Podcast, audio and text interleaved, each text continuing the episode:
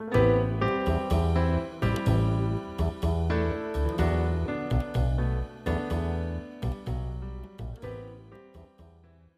さん、こんにちは。日本語便利貼り第43回始めたいと思います。ホストは日本で人材メディアを運営するジョブメンタのマリと台湾人日本語教師のリタです。マリさん、今日のテーマは何ですか？今日のテーマはペンディングです。ペンディングは英語のペンディングのぶら下がるという意味から転じて先送りの保留のなどの意味になります。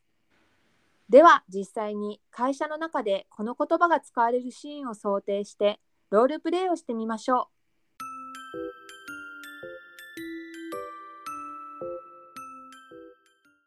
マリさん、パンフレットの印刷値段は決まりましたか？まだ値段に関してはペンディング状態です。2社に見積もりを出したのですが、まだ1社から返事が来ておらず決められていません。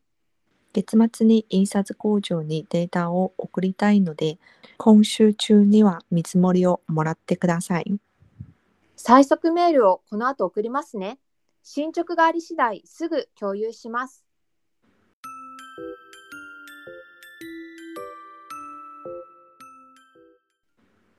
皆さん、いかがでしたか？オフィス内で使われる日本語なので、しっかり意味を理解しておきましょう。それでは本日もありがとうございました。次回の配信は金曜日です。皆さんぜひ聞いてくださいね。また次回お会いしましょう。